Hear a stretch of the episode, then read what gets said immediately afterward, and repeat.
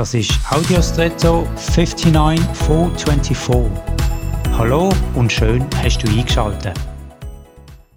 An gewissen Grenzen im natürlichen Leben haben wir Menschen Mauern aufgerichtet.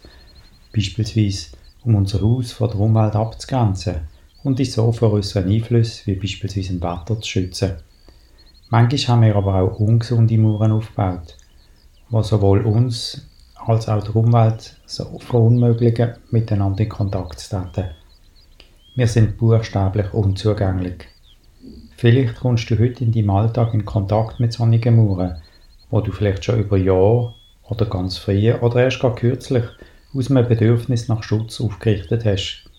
Ich ermutige dich, falls es dir möglich ist, solche Mauern wieder bewusst abzubauen – nicht, um der Umwelt gegenüber schutzlos zu werden, sondern damit Freunde unterstützen können, statt kalte, leblose Steine. Hab Mut im vertrauten Rahmen zur Offenheit. Und jetzt wünsche ich dir einen außergewöhnlichen Tag.